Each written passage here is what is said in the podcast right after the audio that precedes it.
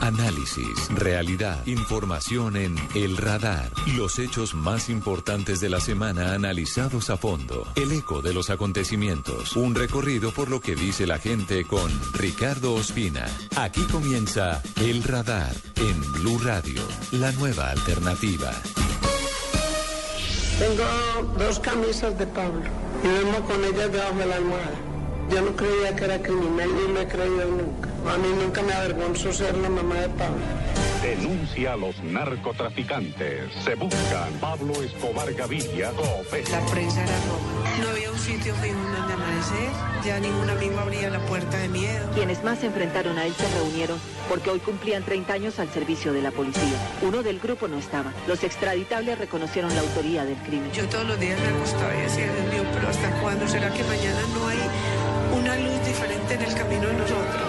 Pablo nos llamó y nos advirtió que nos teníamos que cuidar y que por nosotros es familia de él íbamos a, a sufrir las consecuencias de esa guerra. Y decirle que si esos dos muchachos me aparecen muertos, que le mato la mamá y los primos y hasta el hijo de marica que, que porque es policía que si yo tengo miedo de ese hijo de Un día le dijo a esa gente, ella dígale que si mi papá aparece siquiera con algún rasguño, la plata que les vamos a dar no les alcanza para enterrar a todos. Yo le quiero decir que nosotros no tenemos mentalidad vengativa, porque nosotros queremos aclararle a la opinión pública es que hay gente que falsamente predica la moral.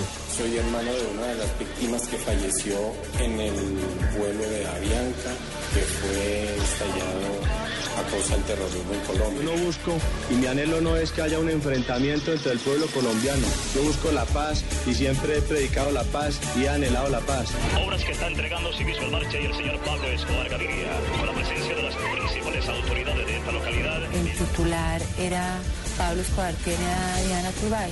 Fueron los seis meses más dolorosos de mi vida. Esa empresa periodística que distorsiona la noticia, que le inyecta ese veneno morboso y dañino y que ataca a las personas. Decían, yo no me dejo coger.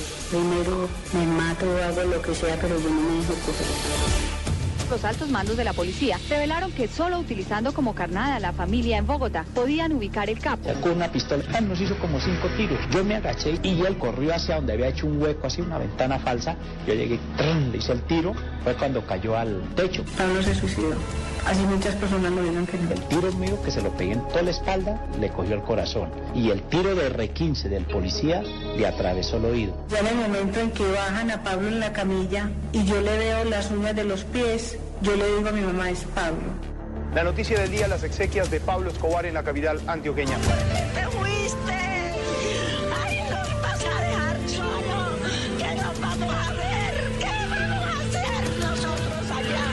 Repartía o mandaba a la mamá a dar mercados. Pensar que no murió el padre, murió el papá. Y uno de los lugares donde más impresión causó la noticia de la muerte de Escobar fue en el barrio Medellín Cintugurio. Esta urbanización fue construida por el jefe del cartel cuando hacía campaña política. Con el pie le retiré la pistola, me quedé mirándole así las cejas, lo levanté y entonces sí, este explicó yo el radio, dije, viva Colombia, murió Pablo Escobar.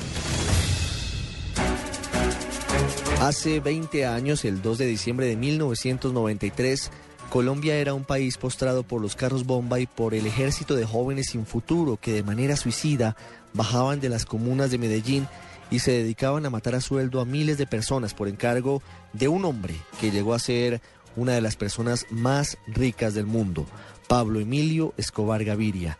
En ese momento, el país había perdido a algunos de sus mejores hombres en la absurda guerra declarada por Escobar a la sociedad colombiana, en medio del delirio generado por la persecución que se había montado en su contra por parte de la policía, el ejército y las autoridades estadounidenses.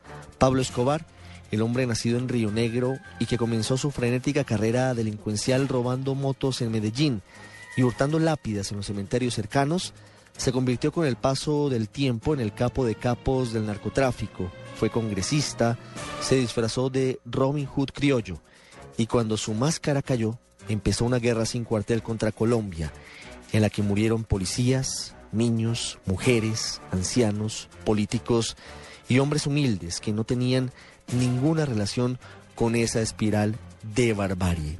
Hoy en el radar rendimos un homenaje a las víctimas de la violencia de Pablo Escobar. Veinte años después, de su muerte en el tejado de una humilde vivienda muy cerca del estadio Atanasio Girardot en la ciudad de Medellín. Usted está en el radar en Blue Radio. Enrique Parejo González es un dirigente político colombiano. Nació en el departamento del Magdalena, fue ministro de Justicia.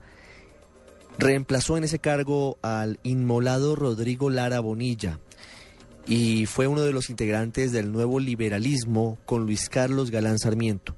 Fue víctima de Pablo Escobar mientras se desempeñaba como embajador de Colombia en Hungría. Fue objeto de un atentado. En el lejano 13 de enero de 1987, los tentáculos criminales de Escobar llegaron a Europa para intentar acabar con su vida.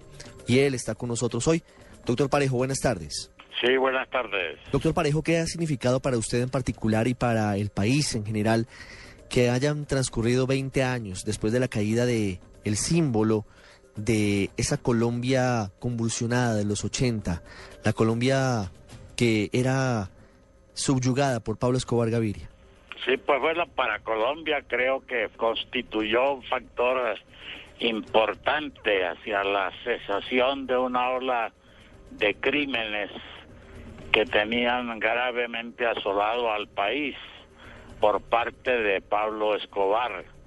De manera que hubo un respiro ahí en una eh, cadena de hechos cruentos que cegó muchísimas vidas en Colombia para sustentar la fuerza criminal de Pablo Escobar y su cartel de Medellín.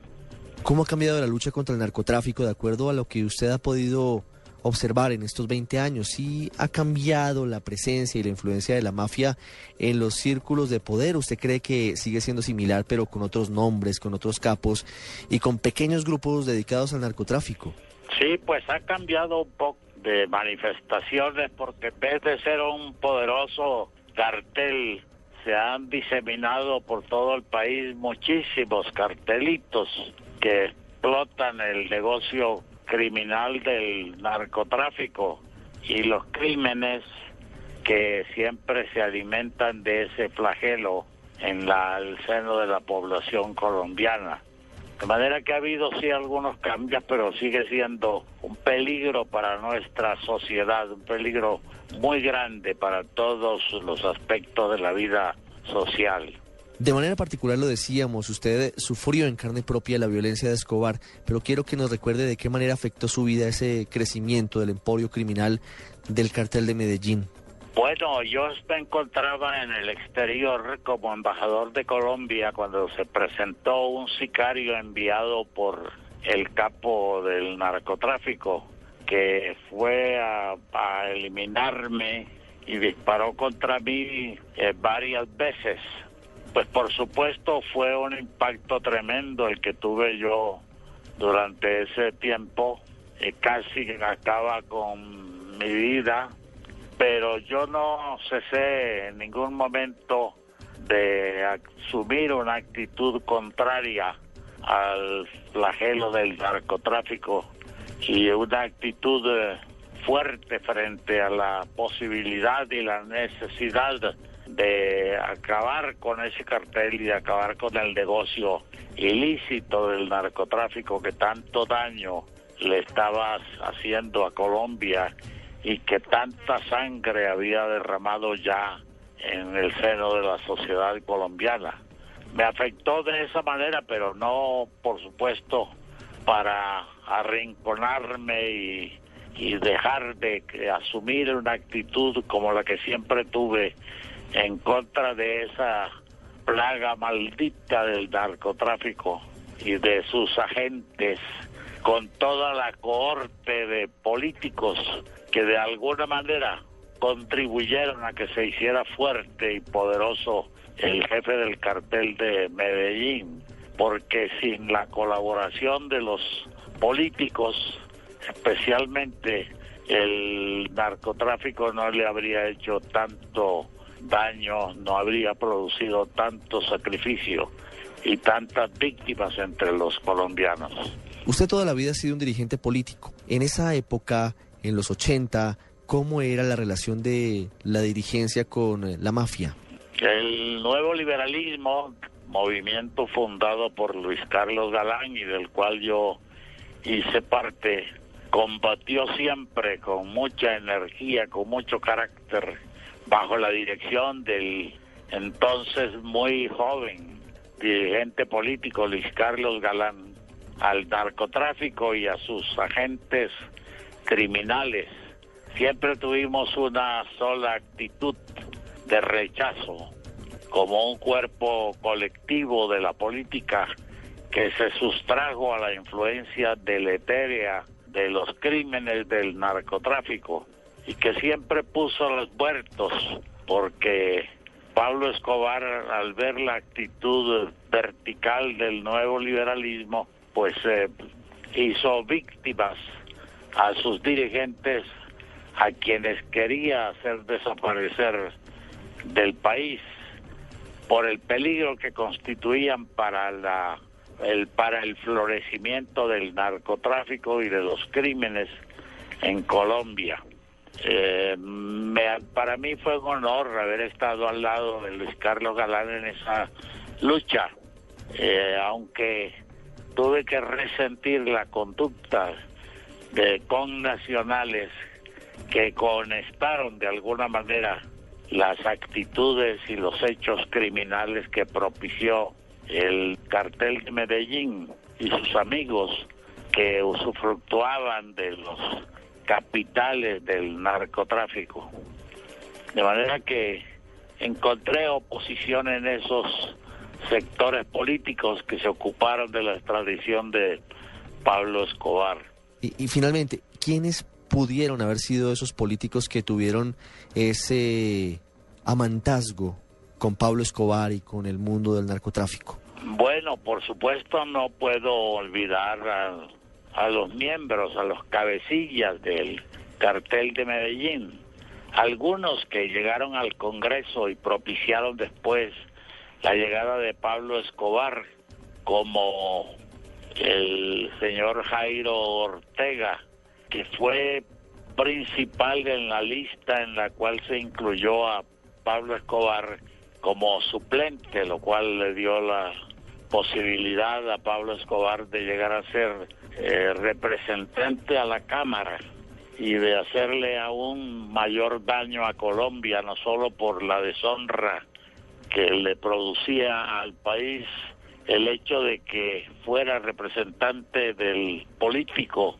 en el seno del Congreso un hombre que tenía antecedentes criminales y que estaba cometiendo numerosos crímenes que se alimentaron más eh, propiciamente desde la posición que tenía, que alcanzó en el Congreso de la República.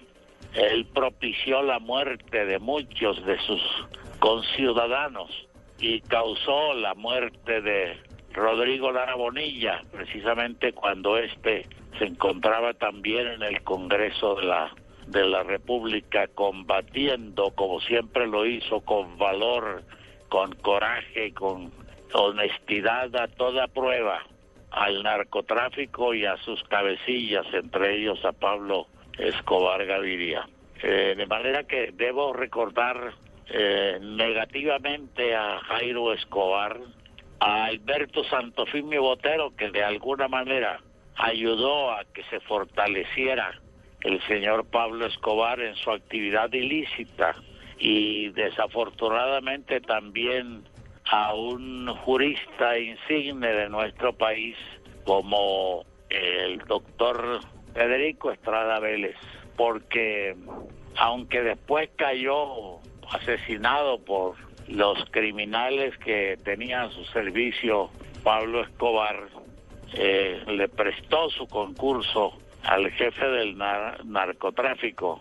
Bueno, recuerdo ese caso y otros de políticos que cayeron también abatidos por el crimen organizado promovido por Pablo Escobar, por haberse opuesto a sus designios criminales en algún momento, aunque le ayudaron como los nietos de Mariano Ospina Pérez, uno de los nietos de Mariano Ospina Pérez, que se puso a su servicio, y, el, y el que acabo de decir Federico Estrada Vélez, que se comprometió, según se dijo en ese entonces, a acabar con la extradición que querían tumbar todos los narcotraficantes. Recuerdo esos. Doctor Enrique Parejo González, muchas gracias por haber estado con nosotros. Bueno, muchas gracias a ustedes por acordarse de mí y, y darme la oportunidad de decir las cosas que he podido decirles a ustedes. Que esté muy bien. Estamos detrás de los hechos de la semana en El Radar de Blue Radio. Jaime Vanega Sánchez era un hombre trabajador. Estaba recién ascendido en una multinacional y viajaba de Bogotá a Cali ese triste 27 de noviembre de 1989 en el avión de Avianca que fue volado, que explotó en mil pedazos muy cerca de Soacha, Cundinamarca, luego de la terrible orden dada por Pablo Escobar Gaviria. Murieron más de 100 personas ese día. En esa zona de Cundinamarca quedó para siempre marcado el recuerdo de uno de los hechos terroristas más atroces de nuestra de por sí violenta historia. La esposa de este hombre, de Jaime Vanega Sánchez, es Elizabeth Ballén, a quien saludamos hoy aquí en el radar. Doña Elizabeth, buenas tardes. Buenas tardes, Ricardo. Doña Elizabeth, han pasado 24 años desde ese doloroso momento. ¿Cómo ha sido su vida después de ese giro inesperado que dio luego del asesinato de su esposo? Bueno, pues 24 años muy difíciles porque ah, ahora que se conmemoraron esos 24 años y que estuvimos en el lugar, me doy cuenta que para mí y para todas las demás víctimas era como si eso hubiese sucedido hace, no sé, un mes, ocho días o algo así. Todos estamos eh, demasiado afectados todavía.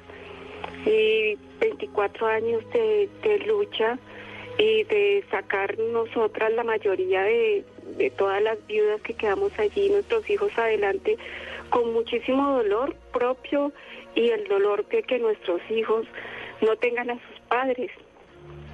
Eso es 24 años de, de lucha y en los que eh, realmente el, el, la, situación de, de Colombia no nos ha permitido asimilar todo este este dolor porque siempre nos lo están recordando con tantas eh, películas y con tantas eh, cosas con respecto a, a, lo que en esos años sucedieron. Doña Elizabeth, Jaime Vanegas, su esposo, ¿cuántos años tenía y a qué se dedicaba cuando ocurrió el atentado al, al avión de Avianca? Eh, Alejandro era un profesional en comercio exterior, trabajaba para la firma Gillette de Colombia. Él eh, era una persona que había ascendido muy rápidamente dentro de la compañía, tenía tan solo 29 años. En eso, de esos 29 años llevaba 5 con la firma Gillette, con la cual que pues él tenía que viajar constantemente. Um, había ascendido muy rápido y en ese momento justamente él viajaba porque le habían hecho un ascenso importante para a nivel nacional y tenía que tomar posesión de ese ascenso. ¿Por qué toma ese avión justamente? Eh, ¿Cómo fueron esos últimos días? Eh, ¿Algún hecho les eh, hacía prever lo que sucedería o, en ese momento pues estaban felices por supuesto por el ascenso y, y por todo lo demás que rodeaba a su familia? Bueno, pues realmente eh, lo que te digo, Alejandro había ascendido muy rápidamente dentro de la compañía, total de que cada logro eh, él lo, llenaba de muchísima de muchísima emoción y para ese ascenso justamente él había hecho una investigación muy importante de mercadeo y iba muy preparado para para tomar esa ese, ese nuevo cargo. En los días anteriores a eso el fin de semana que es lo más o sea lo, opuesto completamente a lo que yo hubiera tenido que vivir el lunes. El fin de semana estuvimos con el niño, por lo que él viajaba tanto, era poco el tiempo que teníamos a veces para compartir. Eh, estuvimos juntos llevando al niño al parque, él tenía cinco años, había acabado de presentar examen para entrar a colegio grande, su papá era el que lo había llevado, el que lo acompañó a presentar su examen, entonces estaba muy orgulloso porque a él le había ido muy bien en el, eh, en el cambio de colegio y nos fuimos a almorzar y estuvimos haciendo algún par de diligencias también juntos, en familia los, los tres como siempre andábamos. ¿Cuánto tiempo estuvo usted eh, junto a su esposo? A ver, nosotros eh, nos conocimos cuando yo tenía 17 años, teníamos 6 años de novios, 6 años casados y 12 años teníamos para, para ese momento en que, en que él murió. ¿Su hijo cómo ha afrontado el duelo 24 años después? ¿Cómo han cambiado las cosas? ¿Cómo ha sido su vida sin su padre y, y truncada por el terrorismo? Uy, eso es muy difícil, muy difícil, porque aunque la vida tiene que transcurrir, eh, cada momento sea bueno o sea malo, la ausencia de su papá es muy dura, muy dura. El simple hecho de sus grados, su universidad, eh, cada logro que él ha ido consiguiendo y que su papá no esté, pero también la otra parte en la que él tuvo que vivir momentos difíciles de choque emocional, porque Nicolás tuvo que muchas veces a al psicólogo, eh, tuvo soporte con, con, con, psicólogos y eso. Esos momentos también fueron muy difíciles para él, en momentos en los que él decía que, o sea, que sé que lo extrañaba profundamente, que agarró, encontró alguna pieza de ropa él y duró muchos días con la pieza de ropa de su papá puesta y que él iba a ser Alejandro Vanegas. Y lo que es irónico de la vida, él en este momento está viviendo en otro país y está haciendo exactamente lo mismo que su papá estaba haciendo cuando, cuando pasó. Doña Elizabeth, una pregunta final. Por supuesto, han pasado casi 25 años desde este momento doloroso. Las aguas se calman, la vida sigue, como usted nos cuenta, pero siempre queda en el fondo ese profundo dolor. Luego de lo que ha sucedido, han pasado ya 20 años desde la muerte de Escobar. ¿Usted cómo puede contarnos desde su perspectiva lo que ha visto de, de, la violencia en el país y del cambio que se pudo haber dado o no se pudo haber dado en estas dos décadas? Bueno, cambios sí, realmente la muerte de Escobar y Gacha bajó un poco aquella ola de un poco de, ese terrorismo de que no podíamos estar en ninguna parte porque en cualquier momento iba a estrellar un carro, cualquier cosa. Pero eh, por otro lado, me parece que, que hay demasiada, demasiada contaminación todavía y las secuelas que eso dejó se viven todavía. Y nosotros cada vez que como víctimas eh, que uno lo ha vivido en carne propia, escucha que, que, hay muertos y que hay otro atentado, que hay otra, otra masacre, es muy doloroso porque de hecho ni siquiera hemos podido superar nuestro dolor entonces entendemos perfectamente, entiendo desde mi punto de vista perfectamente el dolor de, otras personas.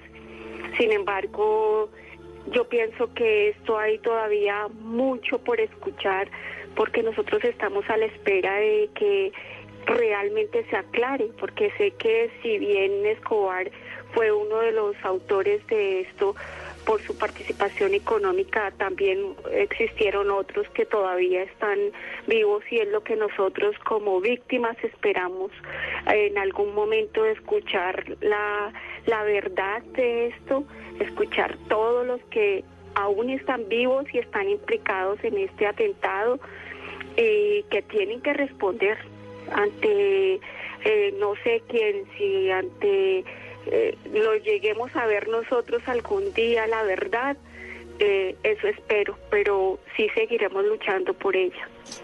Es Elizabeth Ballén, viuda de Jaime Vanega Sánchez, una de las víctimas del atentado absurdo cometido por el cartel de Medellín el 27 de noviembre de 1989 a un avión de Avianca que explotó en pleno vuelo en Soacha, Cundinamarca.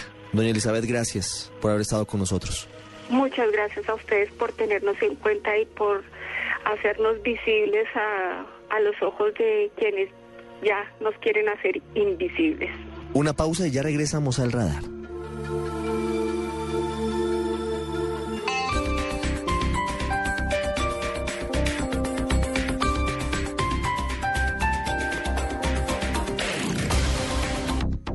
Aprovecha, gran lanzamiento de la consola PS4 en Alcosto y Catronics. Escoge tu consola desde 1.299.000 y complementa tu diversión con los últimos juegos y accesorios. Vigencia hasta el 31 de diciembre de 2013. La consola PS4 se compra en Alcosto y Catronics. Llegan los martes y jueves millonarios con placa blue. Regístrate en el concurso y gana millones de pesos y fabulosos premios. Inscríbete entrando a bluradio.com y descarga tu placa Blue, donde encontrarás tu número único con el cual puedes ganar. Escucha Blue Radio, espera nuestra llamada y gana. Gracias. Placa Blue, descárgala ya. Blue Radio, la nueva alternativa. Supervisa Secretaría Distrital de Gobierno. Voy a tomar, voy a tomar un aguardiente doble anís, voy a tomar. Y todos los que quieran, porque Aguardiente Doble Anís sigue aquí, brindando alegría y sabor a todos los sopitas. Y del nuestro, pide Aguardiente Doble Anís, el trago que te pone alegre, que te pone a rumbar. Aguardiente Doble Anís, prende la rumba. Comercializa Licorsa S.A. Carrera Séptima, calle 23 Sur, esquina, zona industrial. Teléfonos 874-2233 y 312-491-5454. El exceso de alcohol es perjudicial para la salud. Prohíbas el expendio de bebidas embriagantes a menores de edad. Publicidad válida para Neiva.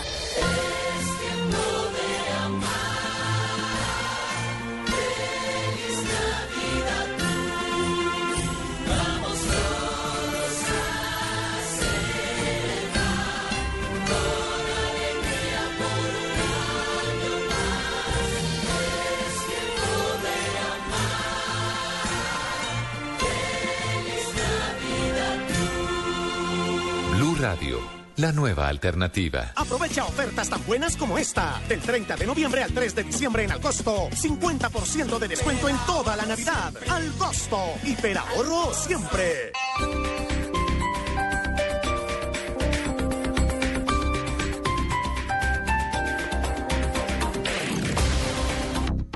Usted está en El Radar, en Blue Radio.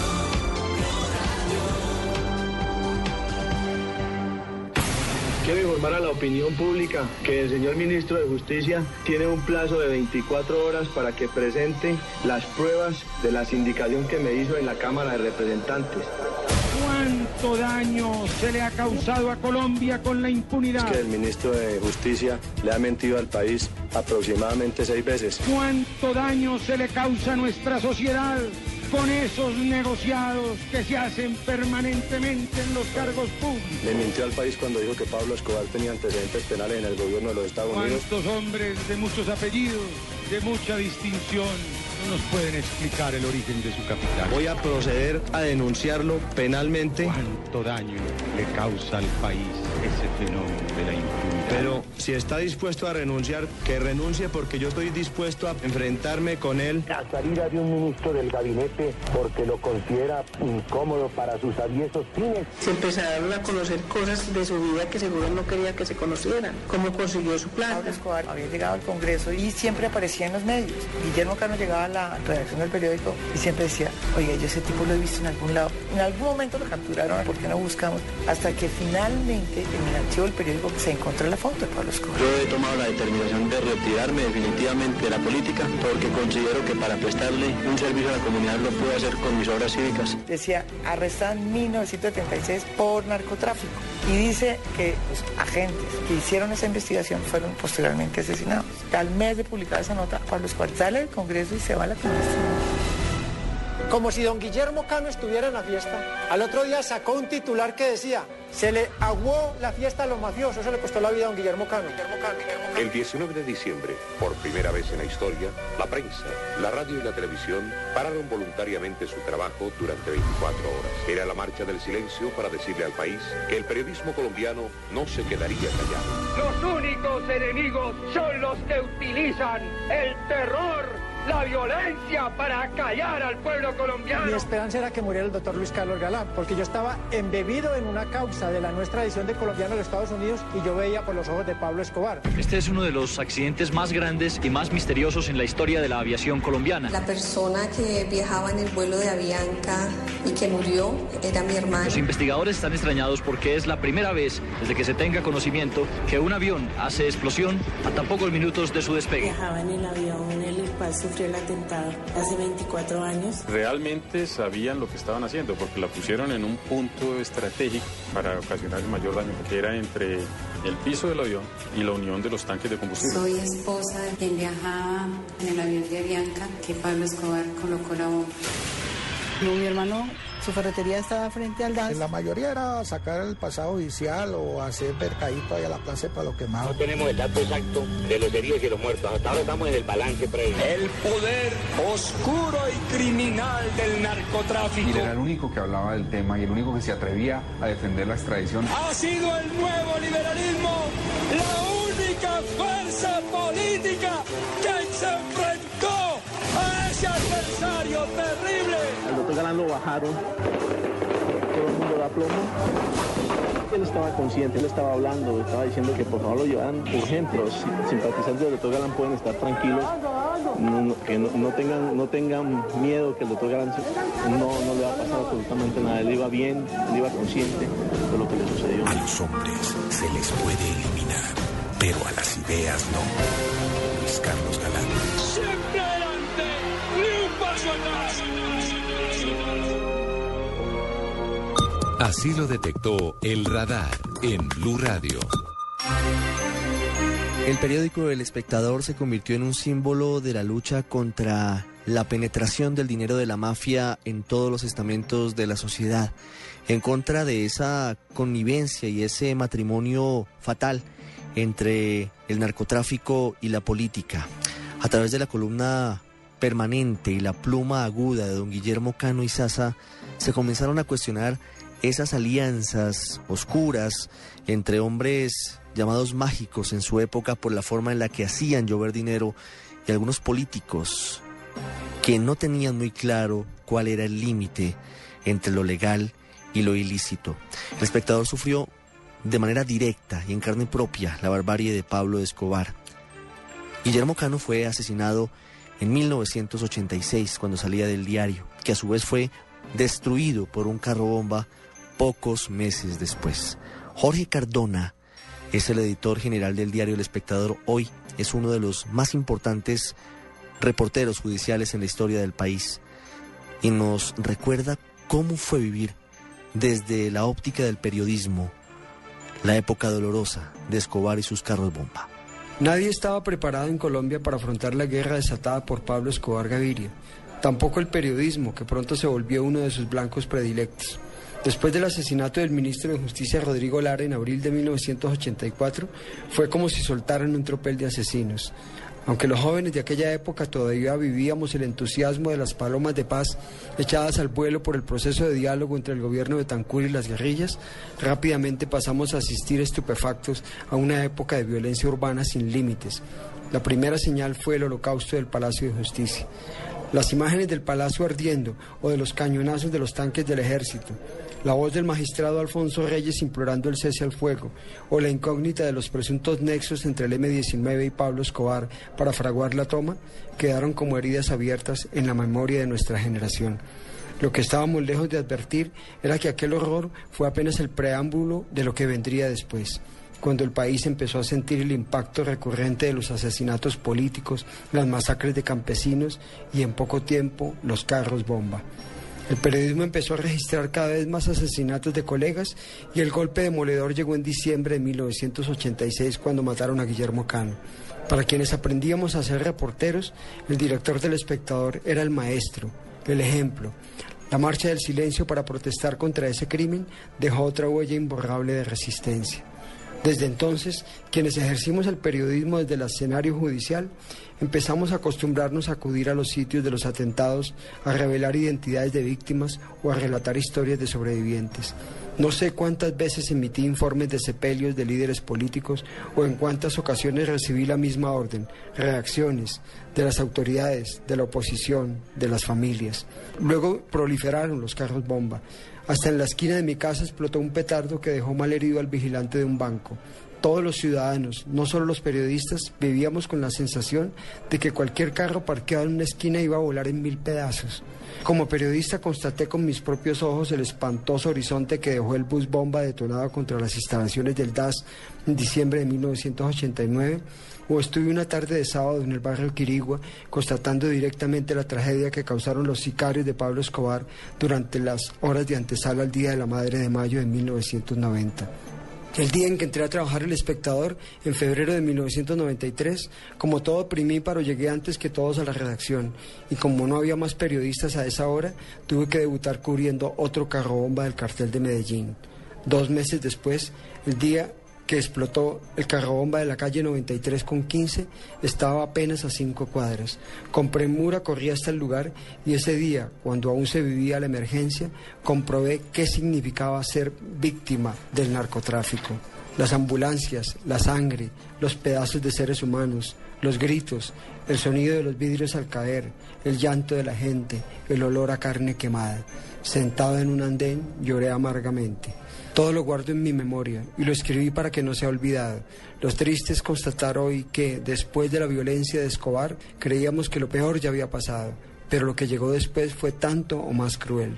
Los años 80 fueron aterradores, pero los 90 resultaron espantosos. El paramilitarismo se sació matando, la guerrilla multiplicó su maquinaria de muerte hasta extremos impensables, el Estado se equivocó y a pesar de sus héroes también dejó villanos, y entre unos y otros el narcotráfico arrasó con todo lo que pudo, solo que Colombia fue superior a todos los asesinos y sigue en pie de lucha. Usted está en el radar en Blue Radio. Veinte años después del el operativo que se adelantó por parte del bloque de búsqueda de la policía contra Pablo Escobar muy cerca del estadio de Atanasio Girardot, estamos haciendo memoria de lo que sucedió en su momento, de las víctimas y de lo que ha pasado hasta este instante. En ese momento el ministro de la Defensa en Colombia era Rafael Pardo Rueda, actual ministro de Trabajo, y por supuesto tuvo mucho que ver en el diseño y en el manejo de ese operativo para finalmente dar con la muerte de Pablo Escobar. Está con nosotros a esta hora en el radar el ministro Pardo. Ministro, buenas tardes. Muy buenas tardes, Ricardo. Veinte años después, ¿usted cómo recuerda el operativo final contra Pablo Escobar? Después de muchos intentos fallidos, finalmente se logra el objetivo que tanto esperaban ustedes y que tanto esperaba el país, porque habíamos vivido muchos años de sangre, de muerte, de carros bomba y de hechos violentos. Ricardo, eh, la búsqueda de Escobar empieza en esta etapa final después de la fuga de la cárcel de la catedral. El mismo día en que se supo de la fuga de Escobar, yo empecé a, diseñar qué organización o qué mecanismo podía haber para capturar Escobar, sabiendo la capacidad de penetración que él tenía en las fuerzas de seguridad, la capacidad de corrupción y de infiltración que tenía. Entonces ideamos un, mecanismo que, es absolutamente en, en las fuerzas, en la fuerza pública, que es un mecanismo con dos cabezas, en el cual estaba un componente de la policía, básicamente los, las fuerzas eh, especiales de la policía, el GOES, y un componente del ejército, que era básicamente las fuerzas especiales del ejército. Con una unidad única compartida de inteligencia de las dos fuerzas y con eh, un comandante de cada una de las fuerzas. Esta unidad que se llamaba Comando Especial eh, más conocido, digamos, popularmente como bloque de búsqueda, desplegó, digamos, su capacidad y su inteligencia, pues, en todo el país, pero inicialmente, principalmente en el área metropolitana de Medellín. Esta, esta unidad, pues primero se establecieron los objetivos, o sea, un listado de los objetivos más valiosos de las personas que había que buscar, de las estructuras que apoyaban el terrorismo, de las estructuras que apoyaban escondites, de las personas que financiaban a este cartel de Medellín. Y se hizo, digamos, un programa de trabajo que yo realizaba semanalmente. durante año y medio, prácticamente todos los domingos, yo viajaba a Medellín al final de la tarde y tenía una reunión de dos o tres horas en la escuela Carlos Olguín, que era la sede del bloque de búsqueda, para mirar la evaluación de objetivos. Entonces fue un proceso, digamos, planificado muy intenso de eh, año y medio. Uno de los temas fundamentales que contribuye mucho a que el proceso tuviera éxito fue que la recién creada fiscalía eh, integró un equipo de fiscales al bloque de búsqueda y que la Procuraduría integró un procurador delegado para el bloque de búsqueda para poder, digamos, investigar las denuncias que tradicionalmente había hecho Escobar y sus amigos de eh, abusos y violaciones de la fuerza pública. Entonces, este grupo empezó a trabajar, persona que se capturaba, a diferencia de lo que había ocurrido en la persecución Escobar en los años 80, en lugar de, torturarlo y de, asesinarlo, eh, básicamente se empezaba a colaborar con la justicia. La política de, sometimiento y los mecanismos de colaboración llevaron a que se desmantelara de abajo hacia arriba el cartel de Medellín. Muchos murieron, otros se entregaron, otros colaboraron con la justicia y finalmente el 2 de diciembre pues cae Escobar después de que prácticamente toda la organización está desmantelada el tipo más rico del mundo, según decían en alguna época, murió con menos de 15, 20 mil pesos en el bolsillo. Y el tipo que puso al país a sufrir y a llorar con los atentados terroristas no tenía más escolta que un señor y más armas que una pistola. Todo el cartel de Medellín se había desmantelado. ¿Qué tan importante fue en esa labor que usted nos está contando, una labor de filigrana, de trabajo paciente durante un año y medio? Le preguntaba qué tan importante fue descubrir que uno de los puntos débiles de Pablo Escobar era su familia y la preocupación permanente por eh, tenerlos eh, en algunos países buscando en dónde refugiarse mientras él eh, libraba esa muy dura y absolutamente absurda guerra contra el Estado y contra los colombianos. ¿Ustedes cómo logran descubrir eso y cómo llevan a que ese sea como el punto que permite el hallazgo final, el sitio exacto donde estaba Escobar ese 2 de diciembre? Bueno, digamos, primero la, primera etapa en el bloque de búsqueda fue controlar las comunicaciones en el área metropolitana de Medellín. En esa época no había celulares y muy pocos teléfonos móviles en carros.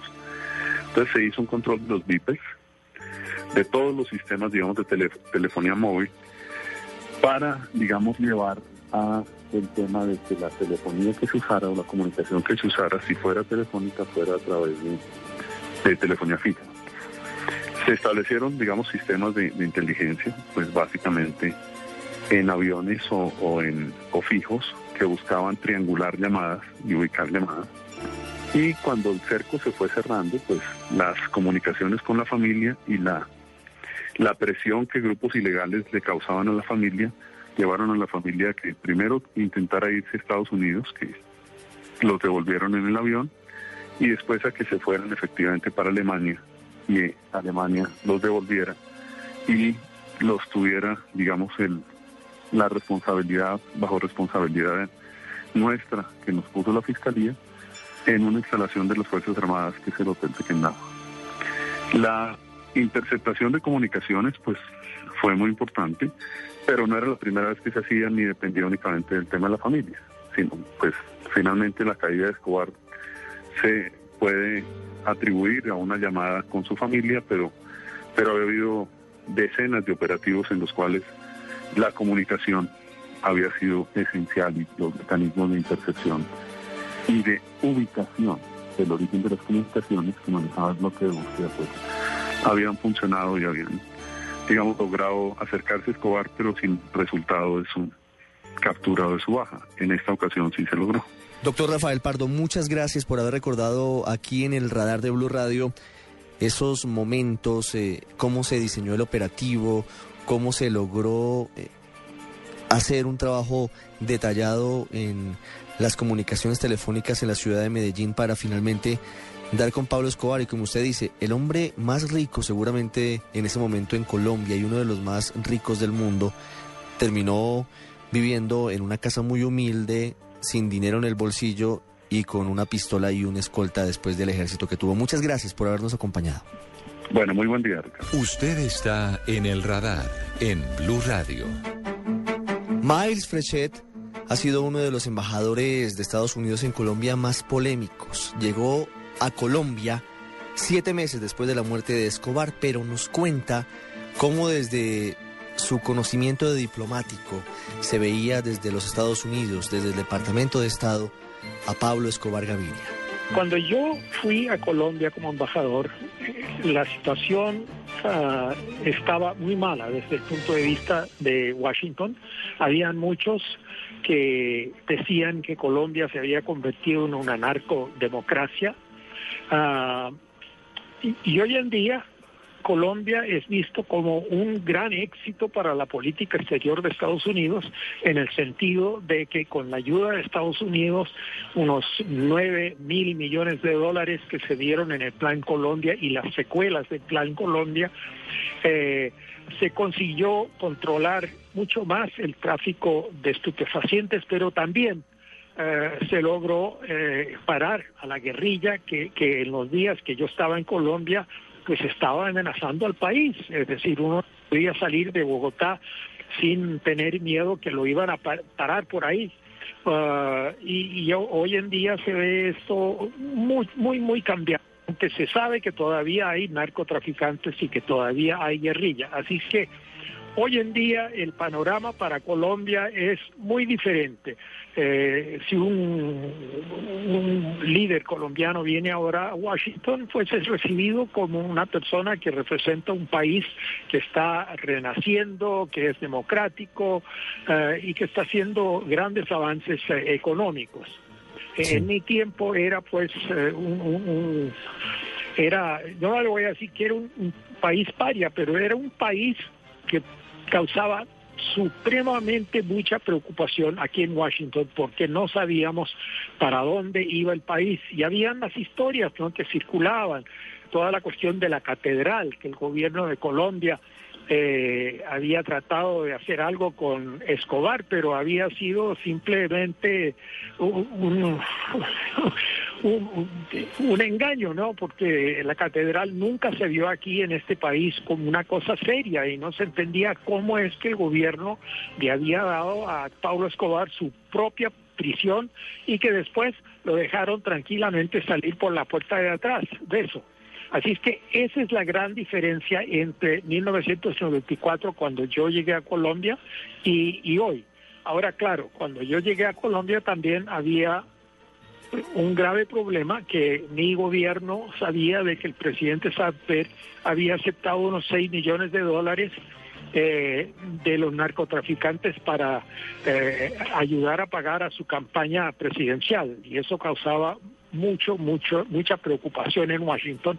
Como le dije, eh, había gente en Washington que decían que ya Colombia era un estado que, que, había fracasado, que era una narcodemocracia. Así que hay una enorme diferencia en estos últimos 20 años. En los años 80, Pablo Escobar simplemente por el digamos la gigantesca la gigantesca matanza que causaba aquí en Colombia eh, había eh, era era una persona que era visto con, con hasta terror en Washington en el sentido de que no se entendía cómo un líder de una ciudad como Medellín eh, podía dominar este país y podía amedrentar a toda la gente en Colombia porque todo el mundo sabía que él era perfectamente, perfectamente capaz de mandarlos mandar, matar. Así lo detectó el radar en Blue Radio. Medellín fue el epicentro de la actividad criminal de Pablo Escobar. Sufrió en carne propia su violencia. Desde sus comunas, varios jóvenes se pusieron a su servicio y dieron su vida por ese que consideraban su patrón. Medellín también fue objeto del plan Pistola, de Pablo Escobar. Muchos agentes murieron en sus calles. Y el escenario lo queremos conocer dos décadas después. ¿Cómo está Medellín? 20 años después de la muerte de Escobar. Byron García nos cuenta cómo está la ciudad. Que a mí nunca en la gran puta vida me van a coger y que yo desde la selva los mando matar a todos, que a la larga los que van a perder van a ser ellos. El 2 de diciembre de 1993 esa afirmación de Pablo Emilio Escobar Gaviria perdió credibilidad. El capo, quien se había convertido en uno de los delincuentes más buscados del mundo, fue abatido a sus 43 años en un barrio del occidente de Medellín. Fernando Quijano, de la Corporación para la Paz y el Desarrollo Social, dice que 20 años después de su muerte, aún no está claro si fue dado de baja por las autoridades o por grupos al margen de la ley. Un sector del, Estado, digamos lo mejor, hace una alianza con el enemigo de mi enemigo es mi amigo, se hace una alianza con los enemigos de Pablo Escobar y se mete a la lucha para eliminarlo. Mm, veinte años después todavía la pregunta es, ¿lo mató el Estado? ¿O lo dio de baja el Estado? ¿O fue una alianza entre ilegales y legales la que lo, lo mató? Pablo Escobar fue señalado por la institucionalidad como responsable de más de 10.000 homicidios. Sumió a Medellín y a Colombia entera en una era de terror con masacres y con la colocación de más de 250 carros bomba en la capital antioqueña, una de las más recordadas fue la del 16 de febrero de 1991 en las afueras de la Plaza de Toros La Macarena, atentado que dejó 17 personas muertas. Hoy, dos décadas después, los testimonios de quienes estaban allí siguen reflejando dolor. Muertos eh, en el río, eh, vuelto en llamas el, el río Medellín, muchas personas quemadas. Todas las enfermeras dijeron que, pues, que ha sido una bomba. Ellos no me pueden mover. Ah, yo era parecía un monstruo. Luego de la muerte de Pablo Escobar, la institucionalidad se concentró en limpiar el nombre de Medellín. El crecimiento urbanístico con obras de alto impacto como el metro, Plaza Mayor, los parques y biblioteca, entre otras, la han transformado en una ciudad más competitiva y vista en el exterior como una de las más innovadoras. Estrategia que explica el ex asesor de paz de la gobernación de Antioquia y de la alcaldía de Medellín, Jaime Fajardo Landaet. Medellín ha ganado en muchos terrenos, en la innovación, de hecho somos categoría mundial también lo que tiene que ver con la infraestructura educativa, con el problema de, de la infraestructura de bibliotecas, ha habido mejor desarrollo vial, ha habido inversiones sociales. Sin embargo, en materia de seguridad, los expertos aseguran que en las comunas no hay mayores cambios. El cartel de Medellín sigue vigente, al igual que el negocio del narcotráfico, según Fernando Quijano. Nosotros hablamos de la oficina del Valle Aburrá que va más allá de lo que era la oficina de Envigado y es la fachada del cartel de Medellín. Las bandas se organizaron y ya no tenemos la figura de patrón, sino la figura de estructuras que delegan hombres para que estén al control, al frente del control de la ciudad. Con el tema coincide Jaime Landaeta, quien agrega que la alianza macabra entre criminalidad y Estado aún no desaparece. No quiere decir de que el cambio de la estructura cambie el negocio. Nos dejó una herencia muy mala a los Escobar sobre la sociedad la juventud realmente fue permeada muy, muy fácil por este tipo de organizaciones. Y por eso uno va a las comunas y encuentra una realidad, realidad distinta a la que se ve de la Alpujarra. Pablo Escobar, un hombre que dejó de existir hace 20 años. Pablo Escobar, un hombre que aún mueve mitos e historias en las comunas de Medellín. Byron García, Blue Radio. Viudas, huérfanos, muerte y destrucción. Ese es el legado de Pablo Escobar el mismo hombre que murió solo, acompañado únicamente por un lugarteniente, escondido en una humilde casa cerca del estadio Atanasio Girardot, lejos de las comodidades físicas que le podría permitir su incalculable fortuna. Ese 2 de diciembre del 93, a las 2 y 50 de la tarde, los colombianos casi que de manera simultánea suspiraron tranquilos al saber que el coronel Hugo Aguilar acabó con la vida del que podría ser considerado como el más temible criminal en la historia de Colombia. Luego de la muerte de Escobar, el país sufrió mucha más violencia y todavía la afronta. Las masacres de los paramilitares, el fortalecimiento de las acciones terroristas, de la guerrilla, la presencia de las bandas criminales, pero más allá de todo eso, hoy, dos décadas después de la muerte de Escobar, hay perspectivas y hay futuro para todos los colombianos. Por lo menos está a lo lejos la ventana del proceso de paz con las FARC.